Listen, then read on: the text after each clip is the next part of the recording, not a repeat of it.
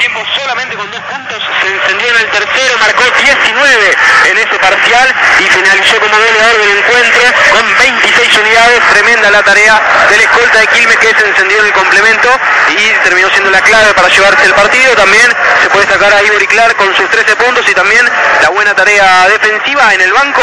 Luca Vildosa con 10 7 de ellos en el último cuarto. Muy bien, buen aporte de Kennedy arrancó en el segundo tiempo y convirtió 15 puntos eh, en el segundo tiempo. También eh, Leo Gutiérrez entró en el segundo tiempo y convirtió 9. Buen aporte para él y Mascarelli, que como decía Leo, un primer tiempo donde hizo 11, después terminó terminando unos 13 puntos. Se van eh, algunos de los hombres del cuerpo médico de Peñarol, también el chico Balinotti, ahí también el, el polaco Valentinuzzi, van eh, saliendo poco. ¿Está el chico Balinotti para hablar, Fede? Sí, por supuesto, tenemos la palabra aquí de la revelación del partido de hoy. Tenemos aquí, bueno, ahora sí, muchachos, la... Andate, Rolón. Bueno, Joaquín, decime cómo fue para vos el momento en que Sergio Hernández te llama, tenés que entrar en el comienzo del partido y saber que terminás jugando 13 puntos, lo tenés que terminar también. en el- ¿Cómo fue para vos? Y en algún momento con mucha suerte me lo esperaba, pero pues no estaba... No, o sea, en el momento no pensé que me iba a poner, menos en el primer cuarto. Nada, yo estaba medio nervioso en el primer momento, fui a defender arriba, después te empezaba a soltar, pero cuesta, cuesta, costó al principio. Una vez ya que estabas dentro del partido, que habían pasado los minutos, ¿cómo lo fuiste sintiendo? Por lo menos desde afuera se te vio tranquilo, pudiste convertir, se te vio con confianza y también con la última asistencia al toro. Sí, no, costaron los primeros minutos, después los últimos minutos del segundo cuarto ya estuve un poco más tranquilo y después del entretiempo ya como que me relajé bastante y cuando entré al final entré, entré de seguro. A Vildosa lo volviste loco en algunos minutos con la marca. Sí, me mandaron a hacer eso, yo entré a hacer eso nomás, así que me, me esforcé en eso y bueno, gracias a Dios en el momento lo defendí, defendí bastante bien, así que creo yo que lo defendí bastante bien, no sé. Para un jugador puede haber algo más soñado que estar en un... No, yo creo que no, jugando En un clásico, no, yo creo que no debe haber algo más arriba que esto a esta edad, no debe haber nada. Apartando lo que sucedió esta noche en el club, tener, poder compartir un plantel con jugadores históricos de la selección como Leo, más ganador de la Liga Nacional, con el mismo entrenador de la selección como Sergio Hernández.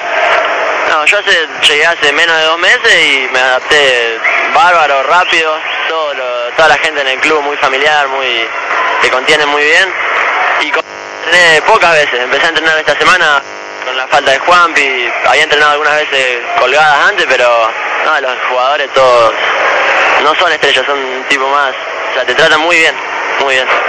Después de lo que pasó esta noche ya le están mandando casi un mensaje a Sergio Hernández que tiene un tercer base para el equipo. No, no sé, somos varios los juveniles que estamos peleando ese puesto para, para entrar en la rotación. Está difícil, ahora en los playoffs encima. Ojalá vuelvan todos los que estaban jugando antes y puedan jugar con todos los mayores. Más allá de hoy no poder finalizar con una noche soñada por la caída, felicitaciones por el triunfo, por haber podido entrar, por haber podido participar tantos minutos y que venga lo mejor para todo lo que queda de temporada. Ahora ya el equipo a pensar en semifinales, otros ya a descansar y tener vacaciones. Muchas gracias, sí, si hubiéramos ganado hubiera sido la noche redonda, pero bueno, no se dio, pero igual, contento. Muchas gracias. Felicitaciones. Gracias.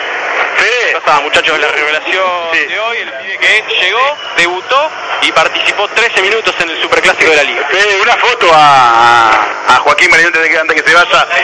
Deja Morazo. Ah, porque... En este momento tiene que estar Morazo. Claro. Morazo. Hay mucha tecnología, hay mucha plata invertida en teléfono, pero nadie saca una foto, ¿no? Morazo está muy mal, muchachos, ¿eh? Está, son como la camiseta de ferro, ¿no? Una- un color verde tremendo. Claro, Morazo, vas a sacar una foto, querido. Está, está muy mal Morazo de lo físico, de lo anímico. De la cabeza, está mal. Sí, bueno, está sí, como me parece también, que- ¿no? Para Navidad, está... Estar en abstinencia lo, lo pone muy mal. Sí, la transmisión fue larga y Morazo no pudo hacerse una escapadita y bueno. Estaba viendo si había una copa por ahí. ¿Perdón? No, bueno, Morazo, ¿qué pasa? Está, está cargado, no sé qué hace. Está en el peor momento de los campos de No, juego. está- ha uno tenido está tirado en el sofá de la casa, uno está tirado en el sofá de la casa con la mano en la cabeza como esperando a alguien, que es Lascar. Fede, que es el único que trabaja, está en- más o menos, y Morazo estaba en otra. No, no, los campos buenos en no estuvieron bien. Soltó la mano al partido. El partido pasó, dijimos los chicos, fue el peor, fue el peor. Tres, por escándalo, muy desconcentrados. Y este ya, mantuvieron el nivel. No, yo no, no puedo trabajar con Agustín Morazo, lo tengo que decir públicamente, me vuelve loco, está encima mío permanentemente, hay que guiarlo, eh, es muy complicado muchachos. Aquí por suerte se han retirado todos en, en perfecto orden y tranquilidad los hinchas de Peñarol. Los de Quilmes tardaron un, un ratito más. Salieron los jugadores del cervecero a tirar sus camisetas, sus pertenencias, festejando haber salvado la categoría.